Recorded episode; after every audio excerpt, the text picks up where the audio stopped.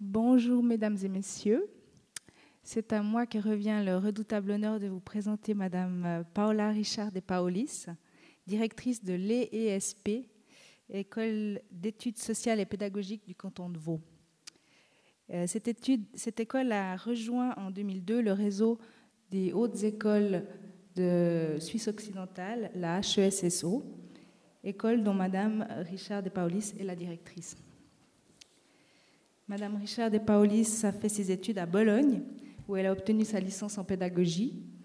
Elle a ensuite obtenu son doctorat en psychologie à l'École des hautes études en sciences sociales à Paris. Et au début de sa carrière, elle a concilié travaux de recherche et d'enseignement, d'abord à Bologne et puis à l'Université de Genève à la faculté de psychologie. En 1998, elle succède à M. Claude Pahu à la tête de l'ESP. Depuis, elle tient brillamment la barre de la direction de cette école en la faisant évoluer dans le contexte du rapprochement entre les hautes écoles et l'université. Elle a participé à de nombreux groupes de travail qui ont travaillé dans ce sens-là, elle nous le racontera. Et pendant plus de dix ans, Madame Richard de Paolis a été la seule femme, c'est à relever, euh, dans sa fonction, obligeant la conférence suisse des écoles supérieures au travail social à adresser toutes ses convocations, non seulement à messieurs les directeurs, mais aussi à madame la directrice. Et il a fallu attendre le 21e siècle pour qu'elle ne soit plus seule dans cette fonction et que des collègues féminines la rejoignent. C'est donc avec un très grand plaisir que je laisse la parole à madame Richard de Paolis, qui, avec son humour et son léger accent chantant, va nous entretenir des hautes écoles 20 ans de changement vu de l'intérieur. Merci. Merci. Euh, merci à Patricia Dubois qui a inauguré ces présentations de pupitre, je crois, aujourd'hui. J'étais bien contente d'être sa victime désignée, puisque nous nous connaissons par d'autres raisons depuis quelques années déjà, et puis on s'est retrouvés à l'occasion d'une rencontre avec Connaissance 3 Merci à M. Junot qui nous a rencontrés pour lesquels euh, je pense euh, il y aura encore, avec lesquels il y aura encore à discuter des modes de collaboration entre notre école et Connaissance 3 que je découvre. J'avoue que euh, je connaissais des renommées, mais j'ai regardé pour préparer un peu cet exposé dedans dans les sites les, les, et une chose intéressante que vous faites. Et donc je suis aussi novice dans le sens de tenter d'imaginer quel peut être l'intérêt pour vous euh, d'entendre parler des, hautes écoles. Alors, est-ce que c'est les hautes écoles spécialisées qui sont une nouveauté, entre guillemets, en Suisse depuis 1995 Vous m'entendez bien? Je vois les techniciens qui sont légèrement préoccupés. Tout le monde m'entend bien? Mais c'est parfait. Et, donc, euh, est-ce qu'on parle des hautes écoles? En même temps, il y a beaucoup d'évolutions qui se sont faites, ce qui fait que quand on parle des hautes écoles, on parle aussi des écoles, des, universités, de l'EPFL avec la nouvelle loi. Donc, j'essaie un peu de faire un panorama. Et euh, si vous voulez, cette première diapositive dans laquelle on voit les sigles ESP, là, ESP, c'est encore École d'études sociales et pédagogiques, Lausanne, qui a été fondée par... Euh, mon prédécesseur, Claude Pahu, que je salue au passage, et qui euh, faisait, au fond, que l'école était connue comme école Pahu.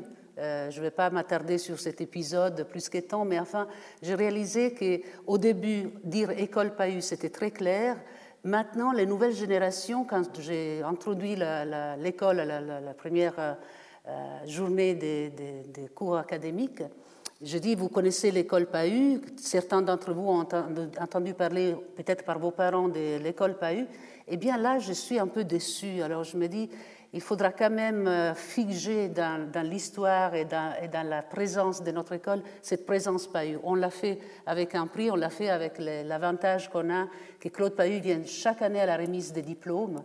Et donc, les nouvelles générations peuvent encore recevoir un prix de sa main, et c'est quand même quelque chose de remarquable. Mais enfin, tout ça a commencé euh, il, y a, il, quelques temps déjà. Donc, l'école, l'ESP, s'est appelée ESP depuis 1964, donc ça fait tout juste 50 ans, on va les fêter cette année.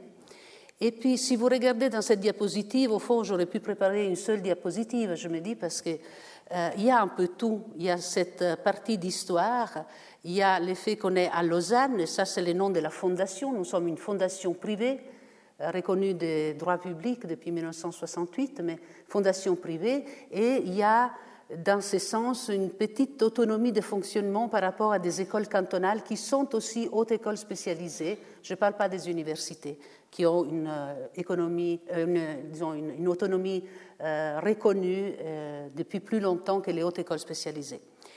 Quand vous voyez ici Haute École du Travail Social et de la Santé, ça, ça date non pas des, des origines, mais de 2002, quand la Haute École spécialisée s'est ouverte qui était créée en Suisse romande en 1998, s'est ouverte euh, au domaine de la santé et du travail social. Nous avons l'avantage d'avoir travail social et santé, puisque nous avons les professions du travail social que vous connaissez peut-être, euh, service social, animation socioculturelle, éducation spécialisée, et l'ergothérapie, qui est une, profession relativement nouvelle. Elle a été créée comme profession en Suisse romande, elle a été accueillie dans notre euh, école en 1965, donc en 2015 on pourra aussi fêter les 50 ans de l'ergothérapie. Mais enfin, c'est un avantage certain d'avoir cette interdisciplinarité qui est aussi inscrite dans notre, euh, dans notre euh, logo. Et puis il y a Vaud, puisque ben, évidemment nous sommes un canton de Vaud, mais alors ça c'est un peu une perte, si vous voulez, par rapport à, l'autonomie euh, des fonctionnements que nous avions en ayant sept cantons signataires entre 1972 et 2004. Euh, Donc avant les HES, nous étions en convention, et c'était une convention remarquablement préparée et bien pensée, euh, avec les, les cantons romans et les Tessans. Avec la HES, nous avons fait un petit pas en arrière, si j'ose dire, dans le sens qu'on est devenu vaudois alors vous comprenez, pour moi, vaudoise, avec mon accent, ça, se reconnaît bien, je ne suis pas vaudoise, mais disons que ça nous cantonne un peu au canton de Vaud. Mais enfin, ça, c'est une autre histoire. Alors, 20 ans, euh, je suis la nouvelle directrice de l'ESP depuis 1988. Euh, euh, Patricia l'a rappelé. J'aime bien dire nouvelle directrice parce que succéder à Claude Pahu, vous l'imaginez, ce n'était pas tout simple. Euh, il a eu la chic idée de me laisser naviguer toute seule comme une grande, après m'avoir instruit pendant quatre mois. Et c'est vrai que j'ai joui d'une autonomie et d'une expérimentation de, toutes les, facettes de l'école remarquable, tout en sachant que je pouvais avoir recours à ses conseils si je le voulais. Mais ça me garde, en tout cas pour moi, psychologiquement, l'idée que je suis la nouvelle directrice. Si ce n'est que maintenant, ça fait 26 ans alors, nouvelle, après 26 ans, ça se discute apparemment. Mais enfin, euh, voilà, je suis bientôt proche de la retraite. J'ai commencé, j'avais 35 ans. Vous faites vos calculs, et voilà, j'en ai 61. Donc, euh, bientôt, je serai dans les publics, j'espère, et, pas seulement euh, en train de vous raconter des histoires sur les hautes écoles. Mais enfin, j'ai décidé que c'était 20 ans 20 ans parce qu'il y a eu beaucoup de changements et l'effet de les avoir vécus de l'intérieur, c'est un petit plus, je dirais, pour euh, travailler encore sur ces choses, enfin avoir l'énergie pour investir encore dans, des changements, puisque les changements n'ont pas arrêté. Je prends les 20 ans dans l'essence de 1995, c'est euh, au fond l'année de la loi fédérale sur les hautes écoles spécialisées, HES, la LHES, qui a été révisé ensuite en 2005, vous l'imaginez bien, et j'arrive à 2014. Si ce n'est hum, qu'effectivement, les changements, on se dit, ben, finalement, ça va durer quelques temps encore, puisqu'on a eu tellement de réformes, pas seulement les hautes écoles spécialisées d'ailleurs, les universités également, que peut-être ça va tenir un moment. Eh bien, juste pour vous donner un aperçu, nous aurons en 2015 l'entrée en vigueur de la LA, LEHE, e, donc la loi d'encouragement et de coordination des hautes écoles, qui a été promulguée le 30 septembre 2011, donc loi fédérale, qui nous impose, entre guillemets, euh, de collaborer avec les universités, les hautes écoles pédagogiques et les EPFL. Donc on aura toutes ces hautes écoles, vous me direz, elles sont où les basses écoles, mais enfin ça c'est une autre histoire parce qu'il y a des écoles supérieures, euh, supérieure 1, supérieure B, on y, arrivera tout à l'heure. Mais enfin, elle est haute. Euh, haute combien? Ça dépend, euh, ça dépend, la hauteur. Mais enfin, toujours est-il que haute école, ça veut bien dire que dans les systèmes des, des formations suisses que je vais vous présenter là, tremblez, vous qui êtes tout au fond, vous arrivez à lire? À mon avis, non, mais enfin, c'est pas grave parce qu'au fond, c'est un système de formation. J'avais mis Suisse parce que la source, c'est les centres d'information sur les professions de, la santé et du social.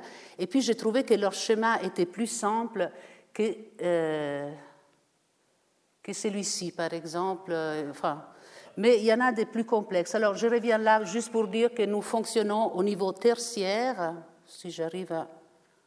Voilà. Nous sommes au niveau tertiaire, donc ça veut dire qu'il y a un secondaire et un secondaire 1 et un secondaire 2. Et puis ça, euh, ici, c'est la ligne de l'école obligatoire, si vous voulez.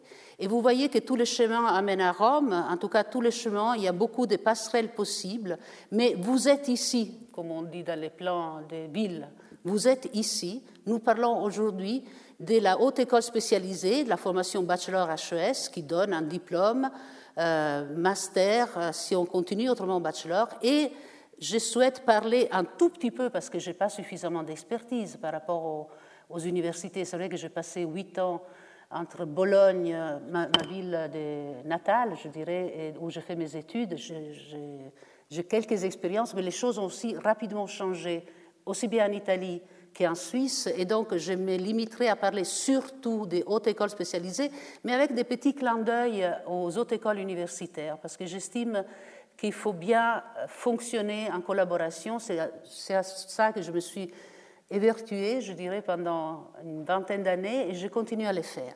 Donc voilà, vous êtes ici, et vous voyez comment on arrive, à travers une maturité gymnasiale, moyennant une pratique professionnelle préalable à entrer dans une autre école spécialisée ou bien par une voie qu'on appelle maintenant royale, qui sont les maturités spécialisées. Et il y en a eu des changements, je vous épargne aussi parce que je serais incapable de vous les mentionner dans une logique euh, réelle. Donc euh, voilà, on va dire tout simplement qu'il y a diverses façons d'arriver à haute école spécialisée qui est une formation euh, des niveaux universitaires, mais différente de l'université. Sans ça, il n'y aurait pas de sens qu'il y ait des universités et des hautes écoles spécialisées. Ce que j'avais prévu, ça c'est un peu plus simple au fond, c'est de dire, euh, voilà, les hautes écoles, HES, université EPF, EPFZ euh, pour euh, Zurich ou Lausanne, nous sommes dans ces carrés-là.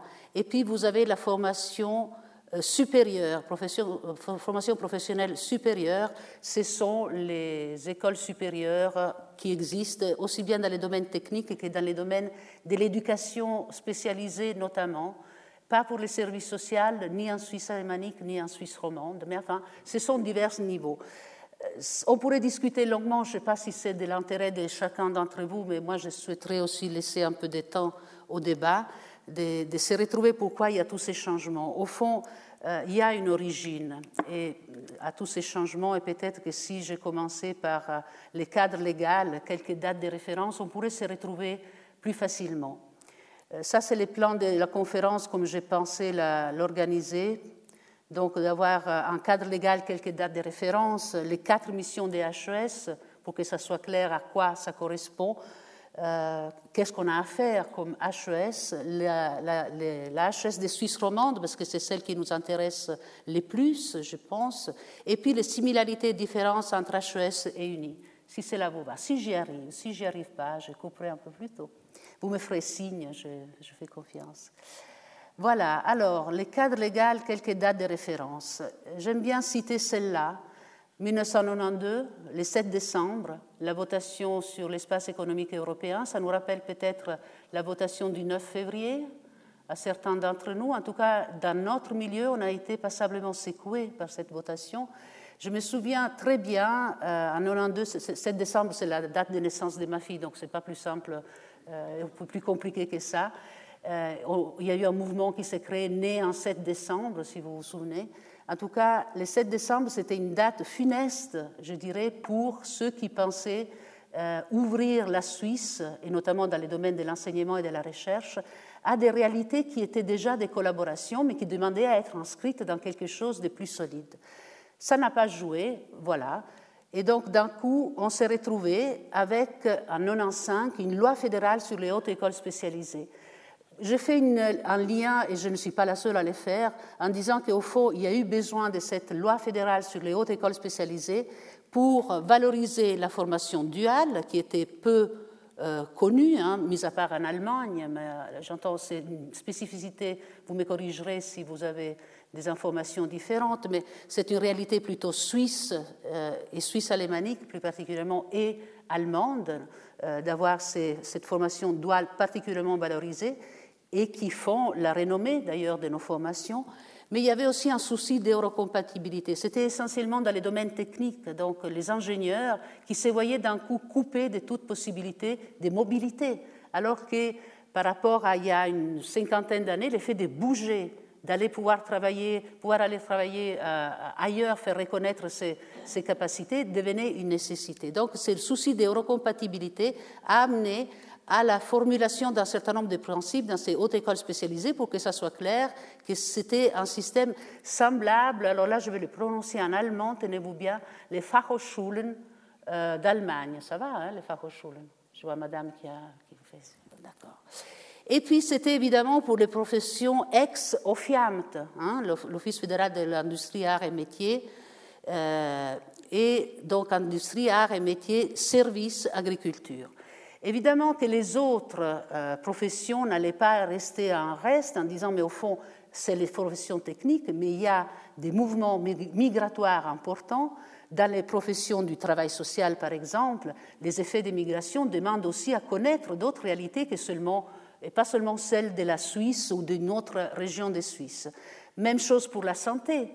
Euh, vous avez des, des questions de migration qui ont des composantes de santé qui sont indissociables, et ainsi de suite. Donc, toutes les autres euh, formations, je dirais, au type de filières dans lesquelles il y avait un intérêt à avoir un niveau de formation d'un certain type, se sont posé la question. Alors, euh, on a la psychologie appliquée surtout, surtout en Suisse alémanique, la linguistique appliquée aussi, mais travail social, santé et art ont été rapidement englobés dans euh, la loi euh, de HS de 95 avec euh, notamment cette possibilité qui était mentionnée à l'article 1. La Confédération peut encourager des filières d'études de niveau HS dans d'autres domaines. Évidemment, on n'a pas laissé partir l'occasion et on a travaillé pour commencer à fabriquer des HES dans les autres domaines d'intervention avant que la loi nous les permette réellement. Ça sera seulement en 2011 que la loi HES aura intégré définitivement ces secteurs art, santé et, travail social. Donc, euh, les travaux préparatoires de 1972 pour euh, les travail social, alors ça, je commence à parler un peu de vécu, puisque en 92, euh, j'étais déjà dans ces organisations fêtières qui se réunissaient à Berne, où chacun parlait sa langue. Alors moi, je ne pouvais pas parler l'italien parce que bon, il y avait l'école tessinoise, mais enfin, euh, l'italien est une, euh, langue objectivement minoritaire, ça se parle qu'en Italie et au Tessin. Et donc, on s'exprimait et on essayait de faire converger pas seulement des aspects de linguistiques, mais aussi de, coordonner l'existence et la, valeur, je dirais, de nos formations. Donc il y avait pour l'éducation spécialisée la conférence suisse des écoles d'éducateurs spécialisés, la SAH en allemand, il y en avait une pour les services sociaux, il y en avait une pour l'animation. Et j'ai des souvenirs assez euh, croustillants, des, comment dire, déjà des frictions entre ces trois champs d'un même métier qui est celui du travail social. Euh, il n'y a pas de miracle. Euh, quand on est très proche, on se ressemble, mais on est plus critique. Donc, euh, il y avait à mettre ensemble, à unir les forces face, à un but que je dirais supraordonné. Et donc, ça veut dire qu'à partir des, euh, des, 92 commencent les premiers travaux, aboutissent à la fusion en 1997. Alors là, j'étais avec les, les, recteurs de l'école de Lucerne, EFLI, qui est resté en activité notamment dans les domaines juridiques, et avec Hochstrasser, qui était un recteur de l'université de Bâle. Et euh, c'était très agréable de penser ensemble comment faire en sorte que ces trois secteurs, éducation spécialisée, services sociaux et animation, qui n'étaient pas présents dans toutes les écoles. À Lausanne, on avait déjà les trois depuis un certain temps, mais certaines écoles étaient seulement d'éducation spécialisée. Et il faut savoir qu'il y en avait une quinzaine de ces écoles en Suisse. Donc il a fallu aussi trier un peu et euh, comment dire, euh, un certain nombre d'écoles qui étaient proches, mais qui n'étaient euh, pas un, nombre d'étudiants suffisant pour être viables. Donc il y a eu tout ce travail d'intégration, de se mettre ensemble, de comprendre qu'est-ce qu'on fait ensemble et pourquoi. Et euh, je dirais aussi du lobby pour les profils HES travail social, puisque ces secteurs euh, du travail social comme la santé étaient et sont euh, encore en partie des compétences cantonales pour l'intervention et en tout cas pour la formation. Et donc, on a eu les profils HES en travail social qui a abouti à 96. Donc là, par rapport à certaines lenteurs, euh, je vous parlais tout au début de la loi d'encouragement des hautes écoles qui a été promulguée en 2011. Peut-être elle entrera en vigueur en 2015, donc l'année prochaine. Ça fait quand même quatre ans d'ajustement et de, voir si ça joue ou si ça ne joue pas, et c'est même pas sûr. Là, en une année, entre 95, euh, la loi HES et la conférence des directeurs de l'instruction publique, les 30 mai 96, il y avait les profils HES en travail social. Donc, ça a accéléré les mouvements pour dire il ne faut pas rester isolé comme Suisse par rapport à la formation des nouvelles générations. Donc, euh, la CDIP, euh, le 30 mai 1996, sort à euh, ces profils où il faut retenir les missions qui sont prévues pour le travail social. La formation des bases, la formation continue, la recherche appliquée et développement et les prestations de services. Alors vous vous direz, mais au fond, ça fait double emploi avec les universités évidemment. Et je dois dire aussi qu'au début, j'ai participé à quelques séances qui mettaient ensemble les universités, parce qu'à un moment donné, avant de parler des hautes écoles spécialisées, il y avait eu la dénomination qui courait euh, université professionnelle. Je ne sais pas si M. Junot s'en souvient, mais il y a eu, tellement de noms et tout, bonnement la crainte des universités de voir une concurrence, peut-être au rabais, qui aurait euh, facilité l'entrée en formation de certains et pas d'autres. il faut savoir que on a bon être, euh, comment dire, pur dans nos fonctionnements et viser euh, la culture et viser la connaissance, il y a bêtement aussi les financements. Et les financements sont au prorata des nombres d'étudiants. Et donc, si vous avez des forfaits de la Confédération, et ma foi, s'il y a quelqu'un concurrent qui vient et qui permet à plus facilement d'entrer en formation, bref, ça peut créer des frictions. Donc, vous voyez, l'encouragement à la collaboration, ça part de loin. Donc euh, finalement, ça a été choisi haute école spécialisée. Spécialisée en quoi euh, On ne sait pas, mais enfin, c'est la dénomination choisie.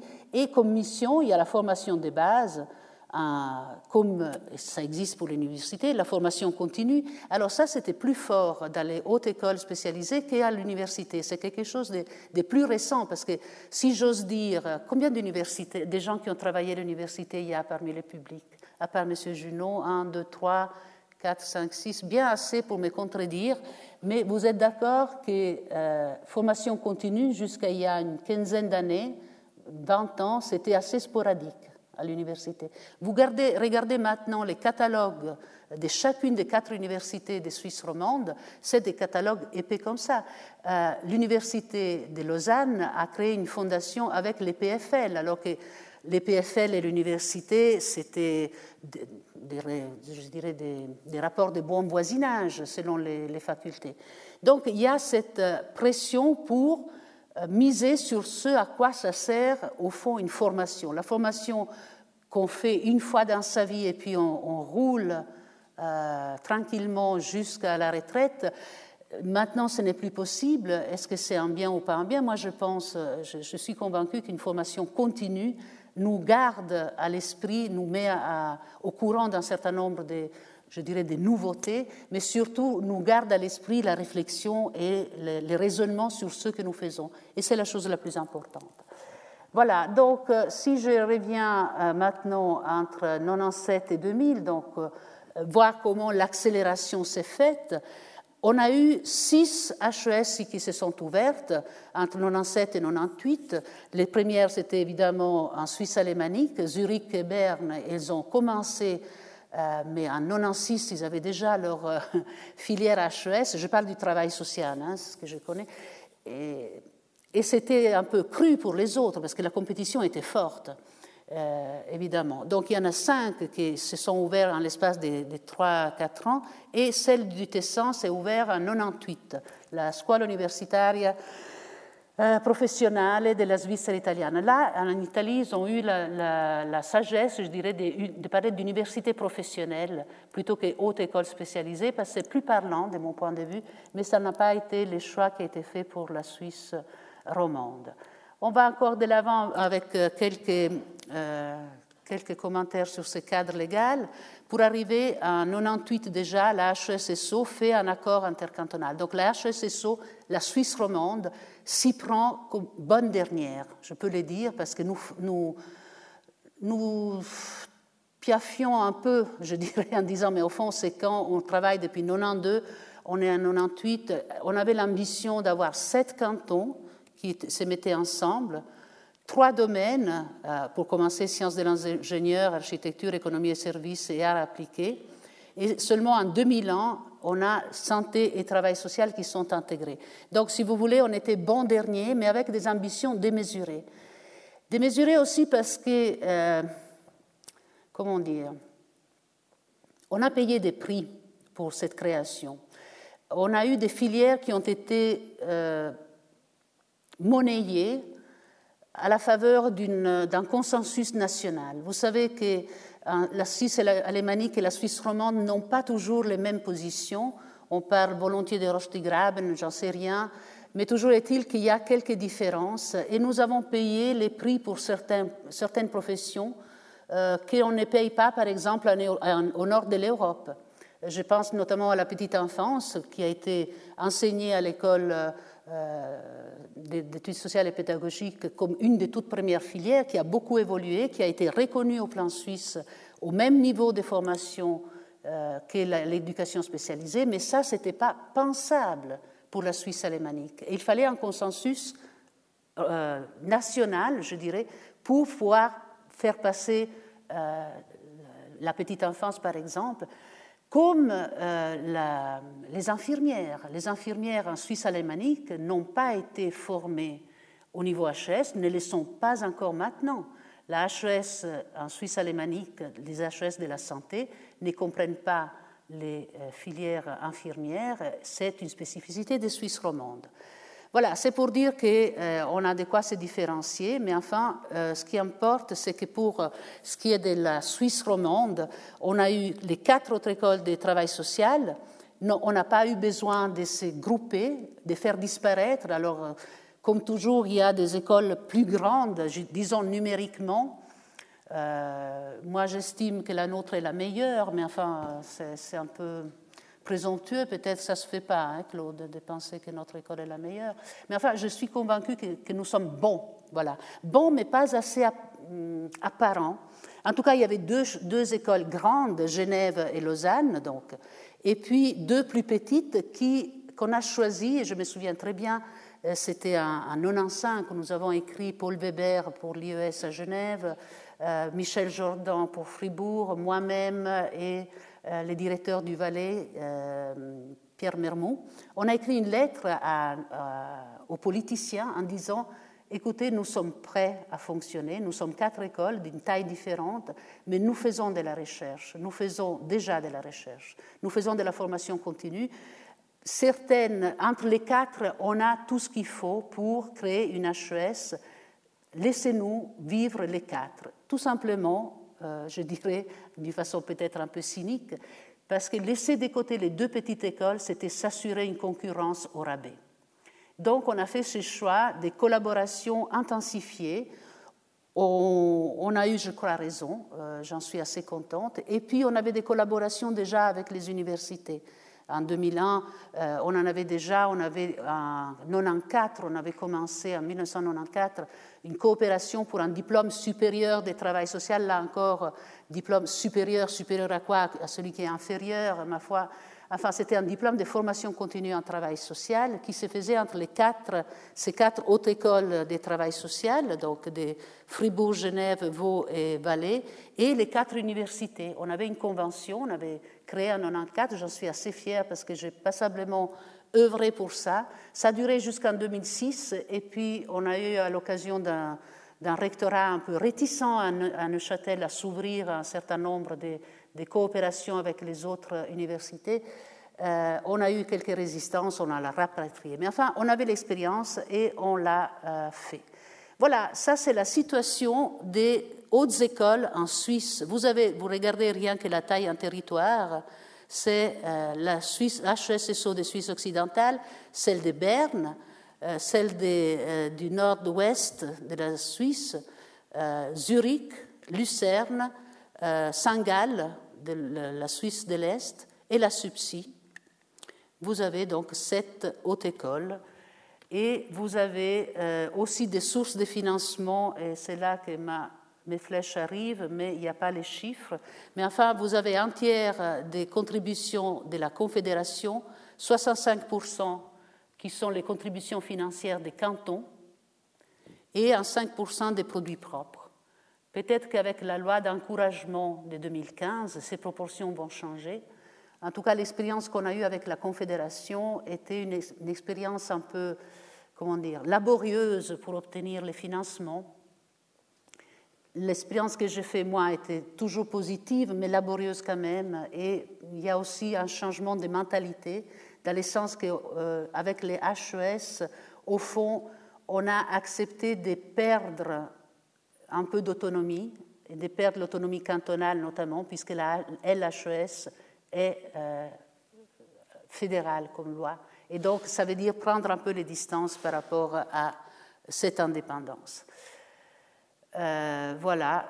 Si je vais sur les missions des HES, la formation axée sur la pratique, donc ce qui aboutit à un bachelor, le perfectionnement post-grade, la recherche orientée vers la pratique et les services à la cité, les prestations des services.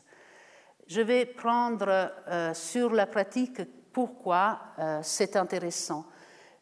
Deux semestres sur les six, et là on commence un peu les, comparaisons par rapport euh, aux universités, deux des semestres sur six sont des pratiques professionnelles accompagnées. Évidemment, elle est préparée à l'avance. Donc, ce n'est pas tout simplement en laissant partir les étudiants vers les institutions, vers les services, qu'on peut apprendre comment on fonctionne, notamment en travail social. Euh, mais aussi dans les autres professions, j'en suis convaincue. Donc, c'est ça une spécificité.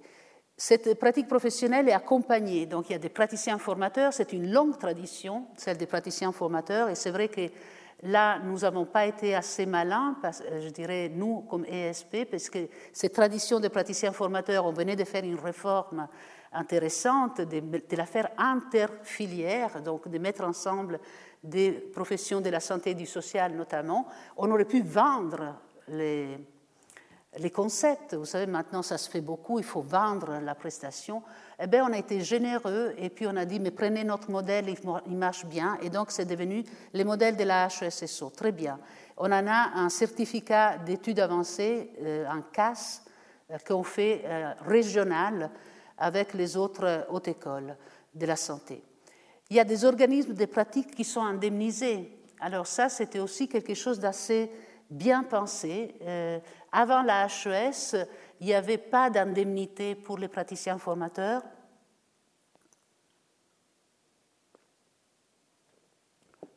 On estimait que le fait de préparer les nouvelles générations était gratifiant en soi et c'était un devoir. J'en reste convaincu. Dans le système HES, ils ont pensé qu'il fallait indemniser le temps que ces professionnels consacraient au suivi, à apprendre les métiers à nos étudiants. Alors c'est une indemnité, ce n'est pas une rémunération, ce n'est pas un salaire, et qui est versé à l'institution et pas à l'individu, ce que je trouve très sain personnellement. C'est un 10% d'équivalent plein temps qui est versé, et on estime qu'il y a un 10% hebdomadaire qui doit être consacré aux, euh, aux étudiants.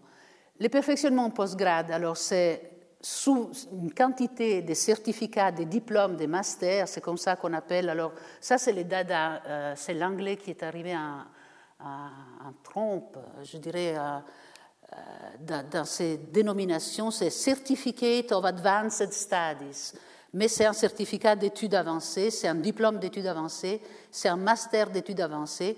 Et souvent, ils sont faits en coopération avec les universités je vous disais tout à l'heure de 1994 avec celle de Neuchâtel, beaucoup avec Lausanne, où on a trouvé une ouverture d'esprit remarquable, notamment pour les certificats en éthique du travail social qu'on a pu ancrer à Lausanne euh, à la faveur de, l'appui du, vice-recteur Velti et euh, à la faveur aussi des collaborations avec Denis Muller et d'autres personnalités de la théologie en réalité. Mais enfin, euh, là, on continue, il continue encore maintenant, donc c'est aussi fonctionner dans la durée. Ça va pour vous? C'est pas trop ennuyeux? Parce que je peux changer. Hein J'en ai 24 de diapositives, ça va aller? On a aussi des formations courtes, des 1 à 3 jours, euh, où on apprend, on enseigne surtout les méthodes, les interventions, ça se fait en petits groupes. Ça, c'est aussi, je pense, une spécificité de nos formations. Mais les universités, ils sont venus aussi. Et après, on s'interrogera ensemble pourquoi ils sont venus. Et puis, il y a ces formations cibles dans les institutions et services qui ont pris une ampleur euh, importante et qui permettent, au fond, de faire un peu les prêt-à-porter par rapport aux, aux sur-mesures. Donc, on a un prêt-à-porter qui est celui qu'on fait dans les formations euh, certificats ou diplômes. Et puis, il y a des institutions qui disent, mais nous, on a une telle spécificité. Et ça, c'est une rengaine qu'on entend depuis tout le temps, de dire, mais ce que vous faites, c'est tellement général par rapport à notre besoin et notre spécificité. Et donc, on a étalé dans le sens de faire des formations cibles qui permettent quand même aux institutions d'avoir du sur-mesure, du cousu main. Pour dire euh, euh, combien d'étudiants il y a, il y a 800 participants par an, euh, rien qu'à l'ESP, et nous ne sommes pas la plus forte en formation continue. Genève, l'IES, ex-IES, il a plus que nous, il a une tradition de formation continue beaucoup plus importante que la nôtre. donc il y a beaucoup de personnes qui se forment à travers un perfectionnement, ils se tiennent au courant. Les problèmes qu'on a, c'est l'autofinancement. Alors, vous comprenez, l'autofinancement, c'est très bien si vous faites MBA, comme on dit, et que vous êtes dans une banque, ben, vous pouvez mettre des prix très importants et la banque derrière couvre son participant, ou alors dans l'administration, euh, peut-être dans certaines administrations. Mais quand vous êtes dans un secteur non marchand, comme le travail social ou la santé, mettre des prix très hauts, euh, ça ne correspond pas ni aux salaires qui sont versés aux populations que nous avons, ni à, l'économie publique, parce qu'au fond, c'est un transfert des fonds, c'est-à-dire que euh, si c'est l'institution qui participe, c'est une façon euh, détournée de faire qu'on pourrait financer directement aux écoles. Enfin, ça, c'est un problème qu'on n'a pas encore résolu, et c'est un problème que nous partageons avec l'université pour avoir un certain nombre de collaborations notamment avec Madame euh, Galland, euh, qui est la responsable de la formation continue, avec qui nous pouvons discuter de nos problèmes communs. Ils ont exactement les mêmes problèmes que nous. Il faut viser l'autofinancement.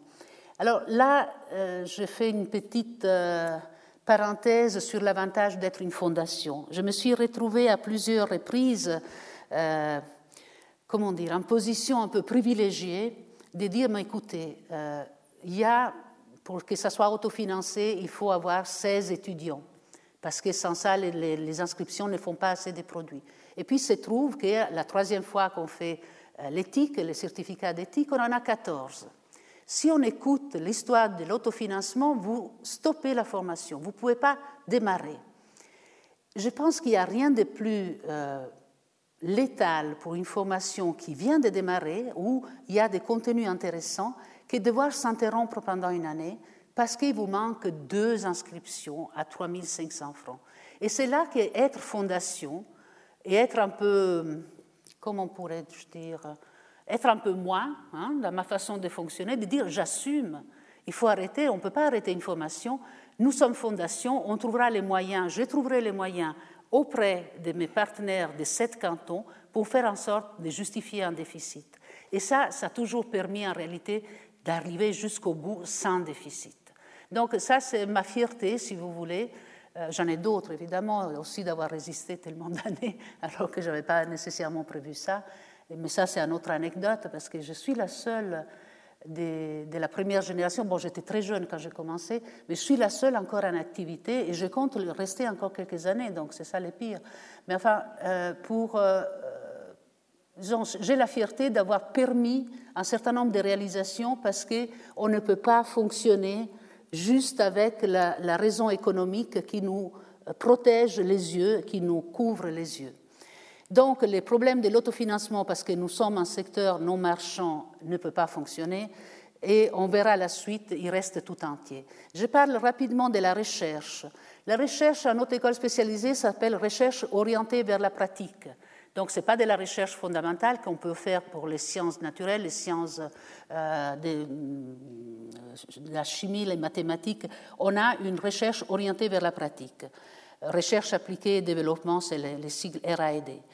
Nous avions cela bien avant la HES. Ça, c'est quelque chose que j'aime beaucoup dire à, nos étudiants de première année en ouverture des cours de dire c'est bien d'être une HES, mais j'ai la fierté de diriger une école qui faisait de la recherche avant que la HES arrive, qui faisait de la recherche qui était inscrite dans les statuts de la Fondation de 1986, donc ça fait quand même une dizaine d'années avant la loi HES, où on avait comme mission euh, dans les articles, peut-être Claude, tu t'en souviens, en tout cas il y avait l'article 3 qui disait les, mandats de la, fondation sont la, formation, le perfectionnement et la recherche. Donc on avait des mandats des tiers, avec peut-être cette particularité, vous savez, le monde du social est un peu spécial. Combien d'entre vous viennent du monde du social?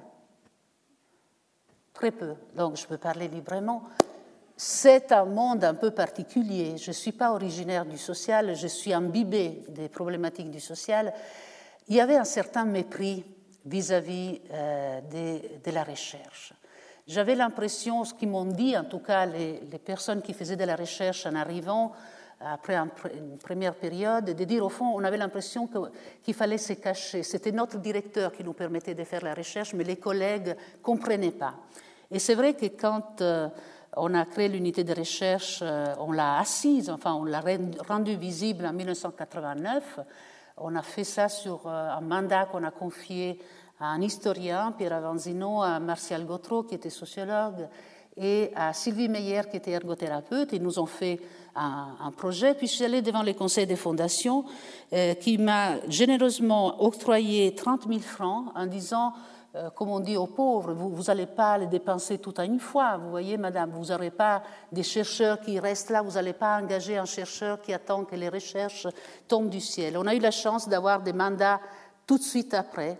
Et donc, euh, c'est devenu un chiffre d'affaires, comme on parle maintenant, de 2 millions et demi, mais enfin, ça, c'est pas important. On avait déjà des mandats des tiers.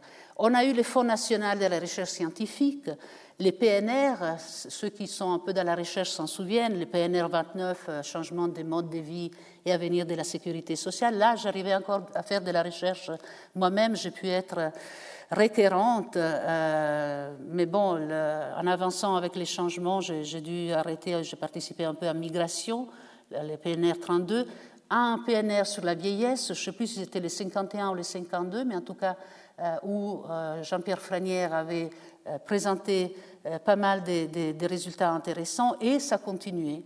Parfois, on a fait des recherches en collaboration avec l'Université de Lausanne, surtout. Dès 2002, euh, la recherche, donc dès 2002 pour le travail social au sein de la HES, on a eu ce qu'on appelait les programmes dorés, Do Research. Euh, on a eu des mandats du CTI, euh, Technologie et Innovation, et euh, dès 2013, et là je passe un peu des étapes, mais il y a eu un développement très intéressant de nos recherches, dès 2013, on est revenu, on a pensé qu'au fond, cette phase d'encouragement des HES pour faire de la recherche, alors que toutes n'avaient pas l'habitude, et ça c'est vrai pour une bonne partie des HES, euh, il n'y avait pas l'habitude encore, je ne parle pas des ingénieurs, mais par exemple la recherche dans les arts, la recherche dans la musique. Il y a sûrement euh, une recherche en musique, mais c'est quelque chose de nouveau pour les conservatoires et c'est intéressant de voir comment les choses se font. Après une dizaine d'années d'encouragement, dès 2013, on est euh, revenu à, à, la concurrence, à la compétition, enfin à des concours directement dans une arène libre, alors qu'au fond, les Do Research, c'était quelque chose qui était fait exprès euh, pour euh, les HES euh, pour qu'ils prennent de la graine de comment on fait la recherche. Et alors là, ça sera à voir dans les années qui viennent, dans les 20 prochaines années évidemment, qu'est-ce que ça donnera, cette concurrence ou la coopération avec les universités. J'ai 45 minutes, voilà, il me reste 5 minutes, c'est bien. C'est la dernière, le dernier mandat des HES, services à la cité, prestations de services. Alors là, il y a aussi des études sur mandat, des expertises, des conférences, participation à comité et conseil. La participation au comité et conseil euh, est intéressante parce qu'au fond, euh, ce n'est pas là pour siéger, on n'a pas des jetons d'abord euh, dans, les, dans les sociales quand on est membre d'un conseil d'administration. c'est les soirs, c'est gratos. Et il faut convaincre les financeurs qu'il y a des prestations de services pour lesquelles on ne se fait pas payer. Ça, c'est difficile quand, il y a pénurie. Selon les années, ça a été plus ou moins difficile, mais c'est difficile de faire comprendre qu'au fond, nous sommes les premiers à, être avantagés euh, de, faire une prestation, d'être dedans euh, un conseil ou un comité. Euh, Avantage réciproque, rendre service et se rendre compte des services existants. Donc être à l'intérieur n'est pas être, comme on aime dire, la tour d'ivoire qui s'est isolée et qui fait euh, ses fonctionnements euh, de façon autarchique. Et puis il y a les principes de non-concurrence, bien, bien, sûr pour les prestations de services. Donc il ne faut pas faire la concurrence à d'autres qui pourraient faire les mêmes prestations, mais vivre de ça alors que nous sommes essentiellement financés par les deniers publics. Voilà, alors, je conclus en vous donnant quelques chiffres qui résument un peu la HESSO. En 2013, en tout cas à l'ouverture euh, de l'année académique, il y avait 7 cantons, 19 000 étudiants, 27 écoles, 6 domaines, 17 euh, filières master, 44 filières bachelor, 10 000 collaborateurs à peu près, donc en Suisse romande, 484 millions de budget, une usine à gaz. C'est comme ça qu'on a appelé à un moment donné la HES. C'est pas vrai. Mais c'est pas vrai. Ça, c'est la nouvelle, l'organigramme HES. Attendez, je vous le mets en couleur. C'est mieux déjà. On voit les six domaines, l'ingénierie et l'architecture, qui se euh, tient dans les quatre régions, plus, devinez qui c'est là C'est Vaud, l'original, celui qui ne veut pas être une haute école à elle toute seule, mais qui a fait, et j'en suis ravie personnellement, une loi vaudoise sur les hautes écoles spécialisées qui est entrée en vigueur le 1er janvier 2014, donc c'est tout frais. Je ne viens pas avec des, choses vieilles vers vous, je viens avec des choses de dernière cri. Et nous avons six hautes écoles, dont certaines sont sur plusieurs domaines. L'HIG, donc l'école d'ingénieurs et d'économie et services, de gestion, donc de Vaud. Il y a la Haute École de la Source qui forme les infirmières, mais il y a ESAV qui était l'école de Champierre pour les infirmières, qui a pris les, les techniciens en radiologie médicale, les physios, les sages-femmes et j'en passe des meilleurs, et qui vise à prendre notre formation ergo. Alors là, euh, on se mettra d'accord, parce que moi, j'aime bien garder les ergots, mais enfin, euh, ce n'est pas moi qui décide, mais on a donné un accord de principe, mais on a le temps de voir venir. Probablement, ça sera en 2021, aux dernières nouvelles, quand je suis allée discuter euh, dans, l'exposé des motifs. Enfin, Madame Lyon nous a dit c'est pas avant 2021 parce qu'il y a des projets, il faut pouvoir les accueillir dans de bonnes conditions.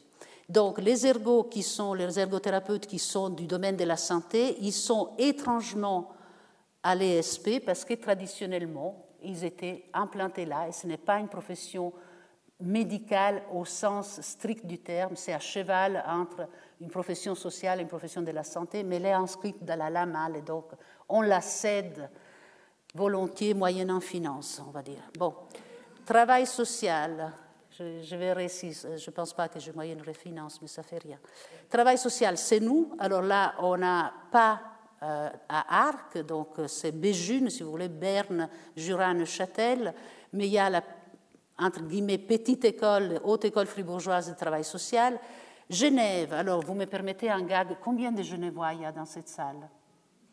Oh, alors j'y vais.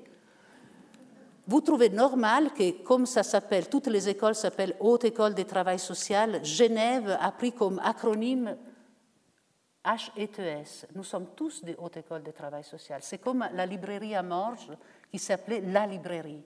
Ça ne se fait pas. Vous êtes d'accord, les Genevois? Enfin, bref. Alors, nous avons la Haute École fribourgeoise tirée travail social, la Haute École de travail social, donc celle de Genève, mais nous ne sommes pas en concurrence, hein, on s'entend très bien. Mais enfin, j'aimerais souligner euh, notre euh, santé sociale, les Vallées, alors eux, ils ont une autre organisation, ils ont joué la carte du bilinguisme. ils ont bien raison.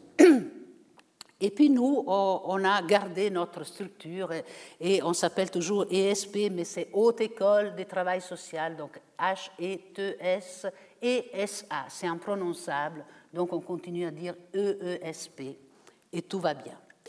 Voilà, et puis là vous avez l'ECAL, que vous connaissez sans doute, avec euh, un changement de direction qui s'est fait récemment. notre bouillonnant euh, Pierre Keller est passé à la retraite et il y a un, jeune directeur, Georgakopoulos, et puis vous avez les conservatoires. Alors les conservatoires, ils ont eu à faire des choix drastiques parce qu'ils étaient bien plus nombreux. Il y en avait à Fribourg, il y en avait à Neuchâtel. Ils ont réussi euh, quelque chose de très intéressant, c'est-à-dire d'avoir la Haute École de musique de Genève qui prend en son sang, je crois, celle de Neuchâtel, et, puis la, les hautes écoles de musique de euh, Lausanne, donc les conservatoires, qui a Fribourg et euh, Sion et Valais comme, je dirais, antenne. Et ça marche très bien. Nous sommes ici, en canton de Vaud. Il y a encore l'école des changeants, d'énologie, et puis la haute école euh, hôtelière de Lausanne, mais qui sont à part, ils ont un concordat à part. Donc ça, c'est la machinerie HESSO c'est impressionnant comme ça, mais enfin, tout n'est pas en place. Ça, c'est les conseils des domaines où nous sommes actifs comme directeurs. Il y a des conseils euh, participatifs qui sont en train de se mettre en place. Il y a un rectorat nouveau. Ça s'appelle rectorat. C'est une dame, Luciana Vaccaro, encore une italienne, c'est pas possible. Encore une italienne qui vient de l'université jeune. Je vous dis pas, mais enfin, elle est jeune ça ne se dit pas pour les dames, que nous avons rencontrées, et c'est avec ça que je pensais conclure, à moins que j'aille encore cinq minutes. J'ai encore cinq minutes Mais alors, puisque j'ai parlé de la, la nouvelle rectrice HESSO, on l'a rencontrée. Elle, est entrée en fonction le 1er octobre. On lui a laissé le temps de venir. Euh, elle s'est entourée d'un rectorat avec trois vice-recteurs elle les a choisis elle-même, elle a eu raison, et elle a rencontré chaque école. J'ai bien apprécié, non pas que je pas apprécié avant, c'était un président avant, mais disons que, hmm, puisque dans mon titre c'était vu de l'intérieur, j'ai senti, j'ai ressenti une certaine méfiance euh, dans les dix années des de HES que j'ai pu vivre, entre, euh, disons, vis-à-vis des des écoles. Vous comprenez, quand vous faites déjà de la recherche, de la formation continue, de la formation, que votre école est reconnue, que vos étudiants, on les cherche, on les engage, avoir quelqu'un qui veut centraliser et qui dit maintenant on vous enseigne comment faire la formation, comment faire la recherche, comment faire la formation continue, il y en a qui supportent mal. Moi, par exemple, mais aussi mes collègues du travail social. Alors, il est vrai qu'on euh, s'est présenté une fois avec une, un t-shirt à rayures qu'on avait trouvé, ça faisait un peu prisonnier, vous voyez. C'était le groupe de pilotage opérationnel, et puis on est arrivé avec ces t-shirts. on n'a pas fait grand, des esclandres, mais on, a essayé de faire comprendre qu'il fallait raisonner avec nous, qu'il fallait prendre en compte l'expérience existante et qu'on ne tombait pas avec la dernière pluie, dernière pluie si on veut. Enfin bref, la nouvelle rectrice, elle a eu cette finesse de dire je vais rencontrer les écoles avant de décider quoi que ce soit. Donc on l'a rencontré, les 26 écoles que nous sommes, elle a été voir chaque école et euh, elle a discuté. Alors j'ai repris un peu mes notes pour dire mais de quoi, qu'est-ce qu'elle nous a promis comme avenir, parce que ben, nous on l'a rencontré en janvier. L'enseignement, elle nous a dit qu'il faut soutenir les formations sous-critiques des zones romandes périphériques il a senti qu'il y avait des tentatives de déjecter certaines écoles. Il y a des tensions. Euh, je parle périphérique, ben, il n'y a pas mille et une périphéries, j'entends. Il y a Béjune qui est plus périphérique euh, que Lausanne, hein, ça c'est clair. Nous avons une centralité géographique qui fait aussi une certaine praticité. Toutes les séances se tiennent à Lausanne, mais les sièges administratifs, c'est à Delémont. Il faut les faire quand vous allez à l'étranger et puis dire euh, Ah oui, on pourrait passer un Erasmus. Bon, maintenant c'est fini, paraît-il, tout va bien, mais enfin, ça va quand même recommencer. Vous allez euh, puis dire Oui, non, mais les, sigles, nous, c'est d'éléments. Puis je C'est quoi d'éléments Jamais entendu. J'entends. Euh, vous allez même en France, ils ne connaissent pas d'éléments, il faut l'admettre. Il y en a beaucoup d'éléments ici. Il n'y a personne des Jura tu vas, ils restent chez eux. C'est pas possible. Bon, bref, c'est pour dire qu'il euh, faut aussi éviter cette menace que les gens travaillent en sachant qu'ils ils, ont un, enjeu d'existence, de subsistance. Et puis, soutenir la formation en cours d'emploi et à temps partiel. Ça, j'ai beaucoup aimé aussi, mais c'est très subjectif, euh, parce que la formation en cours d'emploi, c'est une richesse particulière. Euh, nous l'avons dans notre école depuis toujours, même ça a commencé, je crois, Claude. Hein, la toute première volée était une formation en cours d'emploi en 1954, dix personnes qui venaient à, se former. Eh bien, l'effet de soutenir cette formation en cours d'emploi, alors qu'il fallait expliquer ce que c'était aux fonctionnaires euh, de la période euh, précédente, ça fait du bien, ça fait du bien de l'entendre. La recherche, elle nous a dit créer un office de la recherche, c'est pas mal parce qu'au fond, on dépendait toujours de quelque chose qui était en concurrence et donc il faut nous soutenir pour obtenir un certain nombre de fonds, puisque, comme je le disais tout à l'heure, nous sommes en concurrence avec euh, ben, toutes les hautes écoles, hautes écoles pédagogiques, hautes écoles universitaires, EPFL, etc., pour obtenir des fonds du Fonds national et du CTI. Un support aux enseignants pour obtenir des fonds, donc comment s'y prendre aussi. Il faut tout faire en anglais, c'est très bien, mais enfin voilà. Un mentorat pour les jeunes chercheurs, alors ça c'est quelque chose que j'aime bien aussi, les mentorats. J'en ai fait à un moment donné à l'université de Fribourg, on faisait ça. Euh, et puis, euh, elle nous a parlé aussi des politiques de la relève, donc euh, recrutement parmi les diplômés, diplômés HES, ça c'est aussi important. Il est vrai que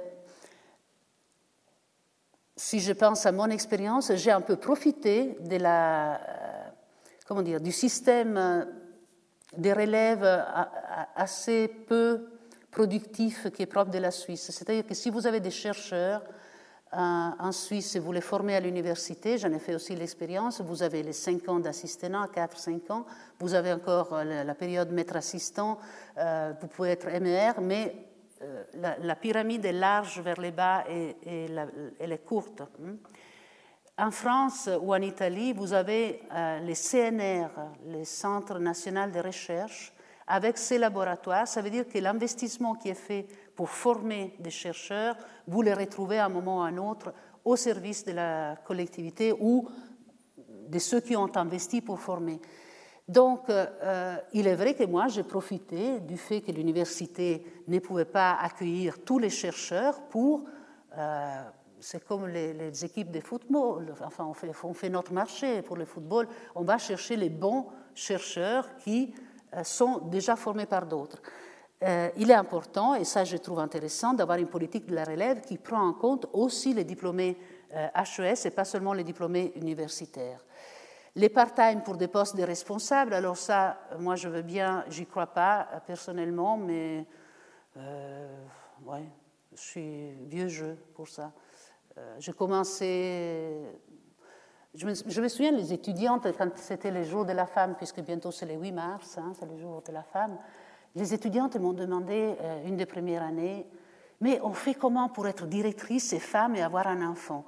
J'ai répondu, il faut bien choisir son mari.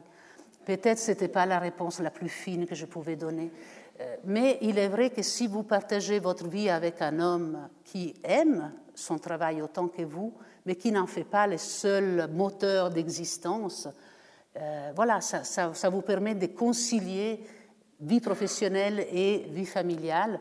C'est rude. Par contre, partager les responsabilités comme les part-time pour les postes de responsables, j'aimerais voir, en tout cas, moi j'ai trouvé que les 100% que j'avais, c'était juste, ça, allait tout juste pour, euh, pour faire ce qu'il y avait à faire, bien que j'aille pu obtenir euh, un poste d'adjoint euh, de direction, etc. Euh, elle nous a parlé des qualités, des management par la qualité. Ça, ça ferait un chapitre en soi. Il y a à boire et à manger sous qualité, mais là, les choix apparemment euh, a été fait en référence au modèle de l'Université de Lausanne, qui est un bon modèle, guidé par les valeurs de la haute école, des moyens pour, objectifs propres de la HES et non pas ISO 2000 et quelque chose. On ne fabrique pas des bouteilles en verre où on peut regarder la transparence et puis c'est oui ou non les résultats. On a affaire avec l'humain et les ISO, euh, encore une fois, ça serait tout un, débat que, j'aimerais avoir une fois ou l'autre avec, euh, avec vous, par exemple, ou avec d'autres. Euh, en tout cas, nous avons eu l'approche, je dirais, en canton de Vaud, de ne pas se jeter mains et pieds liés dans un ISO quelconque. Et finalement, c'était payant et on a pu travailler, par exemple, avec l'UNIL pour l'évaluation des enseignements en coopération avec les centres de soutien à l'enseignement et l'expérience est, tout simplement excellente. Euh, voilà, là, il y avait quelques exemples. Et puis, on a l'avantage d'avoir Bertium comme vice-recteur à partir d'hier, enfin d'aujourd'hui, quoi, du 1er mars. Et donc, ça nous rassure pour euh, l'avenir, puisqu'il a une conception de la qualité et il va euh, ça sera vice-recteur pour la qualité, justement.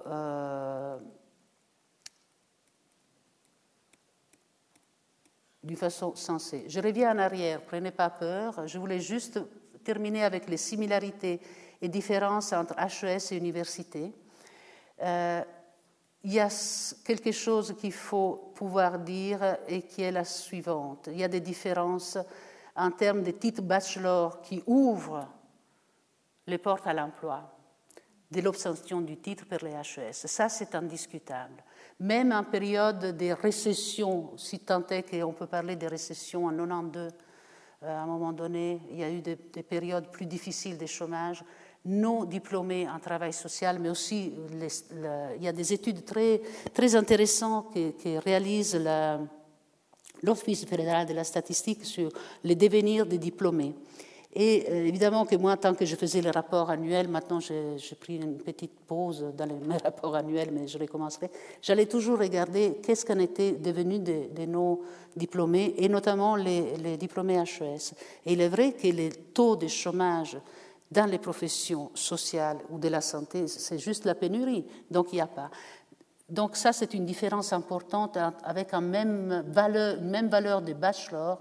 Il est vrai que le bachelor est professionnalisant en soi.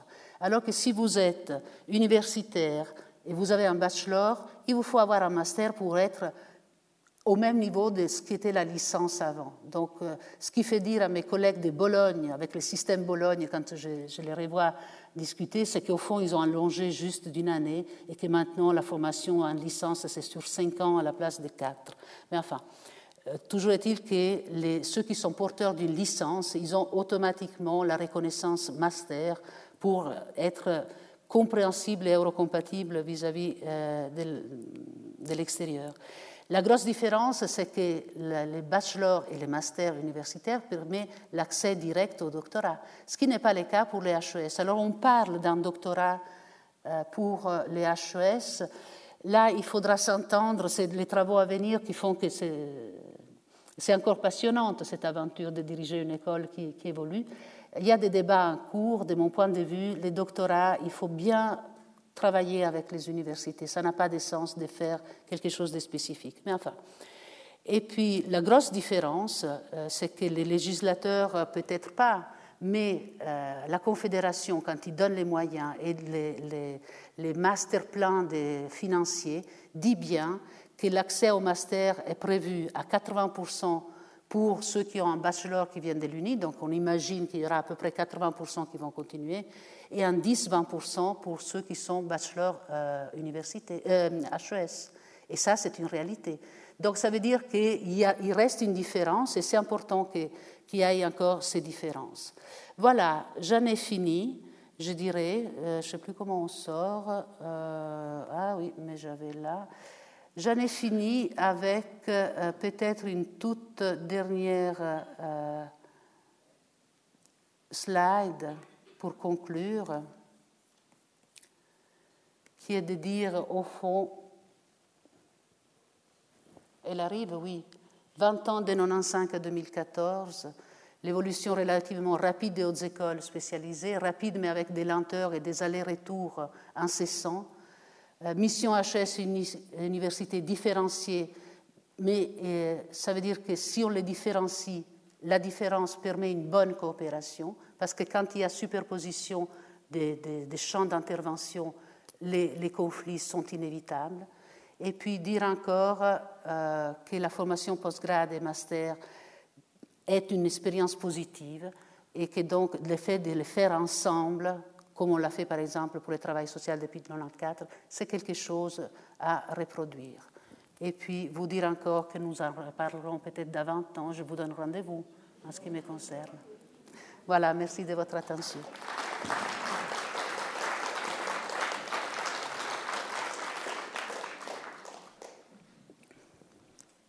Merci beaucoup hein. à Paola de cette excellente présentation et de ces petits dessins divers et variés.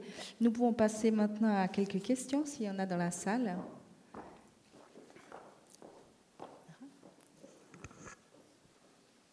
Il y a madame. Regarde. Voilà.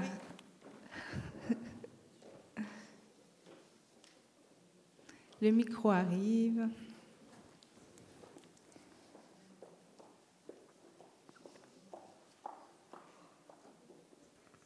Suite à la fin de votre exposé, et surtout en ce qui concerne les postes de travail possibles, est-ce qu'il arrive souvent que des étudiants commencent les universités et en cours de route bifurquent sur les HLS Et puis, est-ce que suivant le domaine qu'ils ont, ils arrivent facilement avec euh, un écourtement de formation?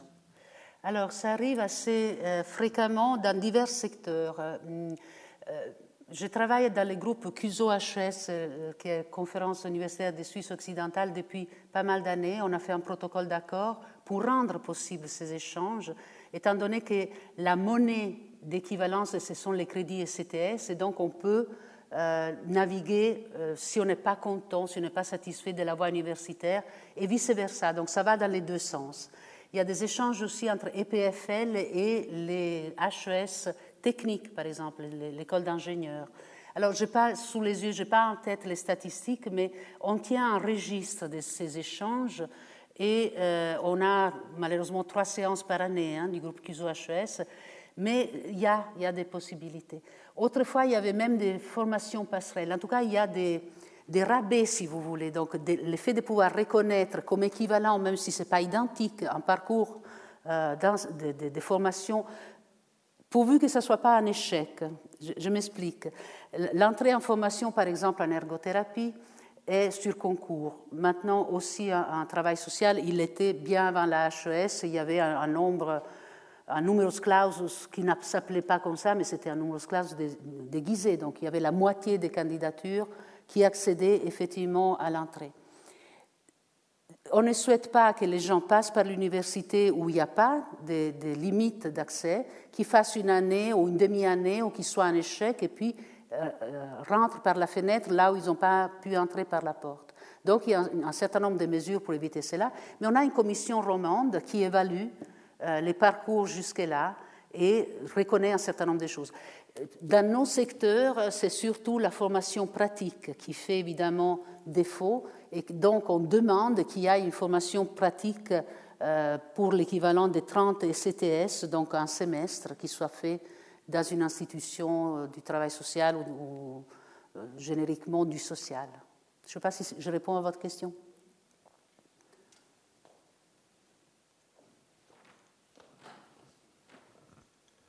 C'est pas pour compliquer, mais euh, les HEP là-dedans. Et puis, non, j'y pensais aussi, aussi par rapport à l'éducation spécialisée.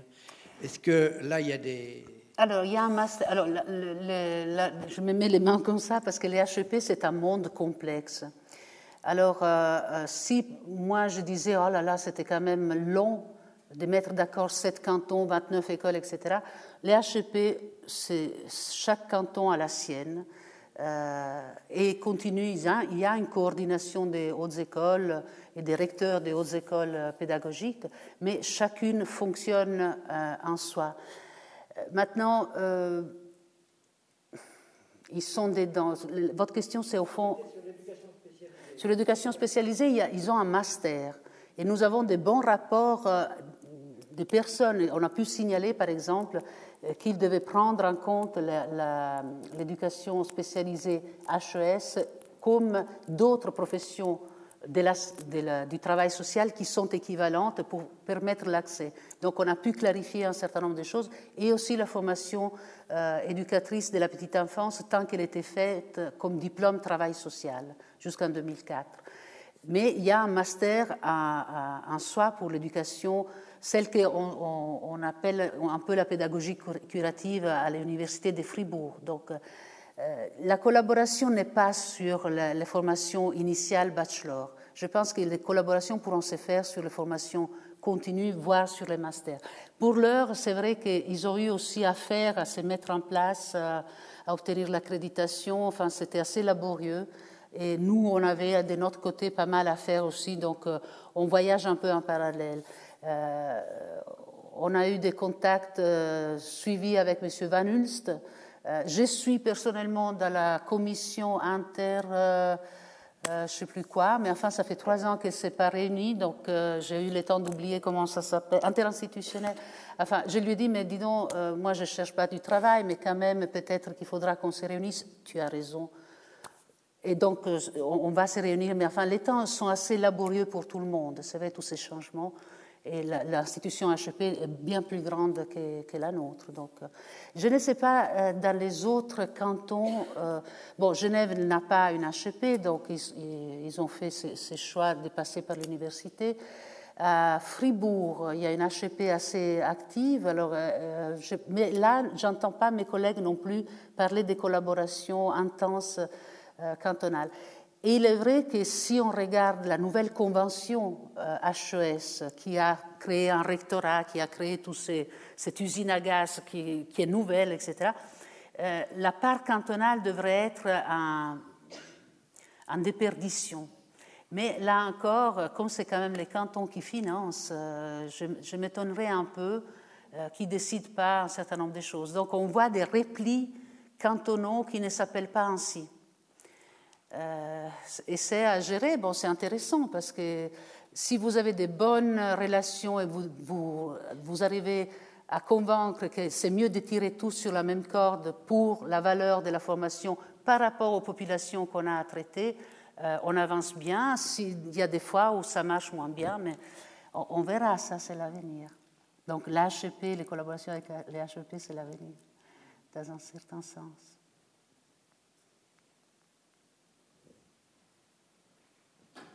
D'autres questions Si ce n'est pas le cas, je prends juste la possibilité de poser une. J'aurais voulu un éclaircissement quand tu disais à un moment donné que les, les masters des HES n'ouvraient pas au doctorat. Ça veut dire que quelqu'un qui a un master d'une HES ne peut pas aller faire un doctorat dans une université Quelqu'un qui a un master euh, HES, actuellement non. Euh, si, il peut aller à l'université, mais on a, enfin, il peut aller à l'université s'il a quand même une voie académique préalable. Alors c'est ça qui est un peu compliqué parce qu'à un moment donné, on demande d'avoir une maturité gymnasiale et avoir l'équivalent de ce qui permet d'entrer à l'université. D'accord? Donc il faut se référer au schéma tout au début. Il y a quand même des crédits qu'il faut réaliser avant de pouvoir faire son doctorat. Ou alors avoir fait une licence. Hmm. Donc c'est un peu plus compliqué ce qui est particulier, euh, c'est que, euh, au fond, comment dire, on nous a imposé le système Bologne qui a certains avantages et un certain nombre d'inconvénients, euh, et que le système Bologne comporte les trois degrés, bachelor, master et doctorat. Donc c'était ça l'épreuve du système Bologne, qui s'appelle tout simplement système Bologne parce qu'il a été créé quand on fêtait les 900 ans à Bologne, l'université, première première université d'Europe en 1989. Et puis là, les ministres de l'éducation se sont décidés à dire, mais au fond, il faut qu'on parle la même langue, qu'on aille des, les CTS, les European Credit Transfer System, et qu'on aille un système qui dit la même chose, combien ça dure chez toi, trois ans, deux ans et quatre ans. Trois, deux, quatre. C'est juste, hein? 3, 2, 5, 4, 9, enfin bref.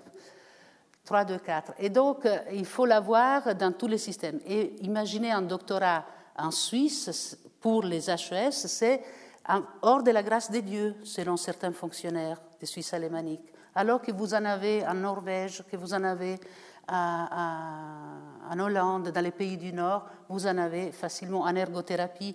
Il y a des doctorats au Canada, au Québec, etc. Donc, c'est vrai que. Euh, disons, ces systèmes de formation vous obligent à voir large, parce que les, les, trouvailles de la recherche, je ne parle pas seulement du travail social, ne sont pas régionalement ancrées. Alors il y a après à pouvoir les rendre utiles à la région qui accueille une université, une HES, etc. Mais les choses se font, euh, selon ces termes un peu galvaudés, de façon globalisée. Et ça veut dire effectivement ce que ça veut dire. Ça se passe un peu partout. Donc, euh, il faut se rendre compte que c'est une réalité qui, n'a pas à faire peur, mais à gérer, il faut la gérer euh, au jour le jour et réforme par réforme. Mais je ne sais pas si je réponds à ta question. Oui, oui. Compte tenu de la rapidité d'évolution durant ces, ces, 20 ans de, ces formations, est-ce qu'il n'y a pas eu des problèmes quant à, la validité des, formations qui ont été données typiquement chez vous, par exemple, il y a 20 ans en arrière, aujourd'hui, je présume qu'elles ne sont pas forcément exactement les mêmes. Est-ce qu'il n'y a pas des rattrapages nécessaires Comment est-ce que ça se passe? Alors, le législateur est d'une sagesse remarquable parce que chaque fois qu'il fait une loi, il fait aussi l'ordonnance qui va avec, des reconnaissances rétroactive dans la mesure où les, euh, l'effort demandé et les niveaux de compétences demandés peut être évalué correspondant au précédent jusqu'à un certain point. Je prends l'exemple du travail social parce que j'ai eu à me battre un peu, hein, c'était délicat, du fait qu'on avait ces différences entre Suisse alémanique et Suisse romande. Euh, chez nous, les maîtres socioprofessionnels et la petite enfance étaient formés depuis toujours au même niveau que les euh, éducateurs spécialisés. Chose incompréhensible pour les fonctionnaires à Berne qui connaissent la réalité de Berne et euh, l'exemple était, mais chez nous, ils sont formés au CFC, donc je ne vois pas de quoi vous parlez. Donc le, législateur, qu'est-ce qu'il a fait? Il a accepté qu'on prenne comme référence pour la HES, donc les premiers diplômes ont été reconnus, premier volet HES, c'était 2002, donc en 2005. Il a toute une procédure qui permet de remonter en arrière jusqu'en 1993, lorsqu'il y a eu les exigences minimales des trois organisations fêtières qui ont posé un standard à 1800 heures de formation, 1800 périodes de formation durer trois ans et un certain nombre de champs qu'on aura retrouvés dans les profils HES. Euh, je ne sais pas si j'arrive à me faire suivre. Donc, euh, au fond, les écoles supérieures de travail social ont été reconnues avec une ordonnance qui était l'ordonnance qui permettait d'octroyer des financements de la contribution fédérale seulement si les conditions minimales étaient respectées. Les trois organisations fêtières de services sociaux, animation et éducation ont, fait des travaux pour euh, converger vers des exigences minimales identiques Et ça a permis aux législateurs et enfin aux législateurs, à l'autorité euh, fédérale de dire oui, ça correspond au même niveau de celui du profil, donc ils peuvent être reconnus, moyennant par exemple une formation continue. Et ça, on trouve sur le site de la, de la Confédération ou sur notre site euh, de l'école, on a un, petit carré reconnaissance des diplômes. Ben, c'est vrai, ça n'a pas de sens de dévaluer. Euh, un, diplôme précédent tout simplement parce qu'il y a une nouveauté. Quand je disais tout à l'heure à l'université, euh, la plupart d'entre nous qui, qui, étions à l'université, on avait des licences. Hein. Les licences sur quatre ans, c'est comme les masters. Donc euh, automatiquement, je n'ai même pas essayé à Bologne de, voir, mais enfin, automatiquement, si je vais à Bologne et je dis, mais ça vaut quoi mon diplôme euh, des licences Ils vont me dire, c'est égal au master. Hein, ils font ce type de, réglementation. Donc il n'y a pas de laisser pour, compte. Et puis l'effet de la formation continue entre souvent en ligne de compte s'il y a une grande distance entre les moments de l'obtention du titre et euh, ce qui est les nouveaux titres HES par exemple. Ils vous disent ben, il vous faut une formation continue au moins au niveau certificat, donc 10 à 15 ECTS, qui sont ces unités de mesure qui comportent 25 heures de travail entre les cours et le travail personnel, chaque ECTS. Donc 150 heures si vous voulez. Je ne sais pas si les cours de connaissance 3 sont exprimés en ECTS. Parce que la vie s'allonge, j'entends. Euh, vous êtes un certain nombre ici à avoir plus que 60 ans, si j'ose dire n'est-ce pas? J'en vois une d'ailleurs que je viens de reconnaître. Euh, salut, Christiane. Donc, mais il y a, euh, disons, les seniors maintenant, ils ont une vitalité qui n'était pas la même il y a 30 ans. Un intérêt, je veux dire, on a fait des progrès dans les modes de vie, dans la, gestion de sa santé qui font que les personnes ont envie de pouvoir donner quelque chose même après 60 ans. En tout cas, je pense que euh, c'est le cas de, de plusieurs d'entre vous. Donc, il faut aussi penser que pas d'aller prendre la place des jeunes, parce que ça c'est clair, mais enfin, il faut réfléchir un peu à la chose. Vous êtes bien brave de rester jusqu'à 4 heures.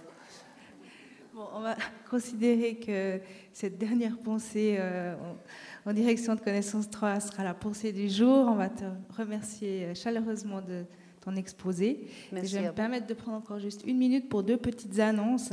La première, c'est la conférence de lundi prochain du professeur Vincent Moser euh, dont le titre est Nouvelle voie pour la prédiction et le diagnostic des maladies. C'est une conférence qui fera partie de la série Santé qui a commencé lundi dernier et qui se poursuivra.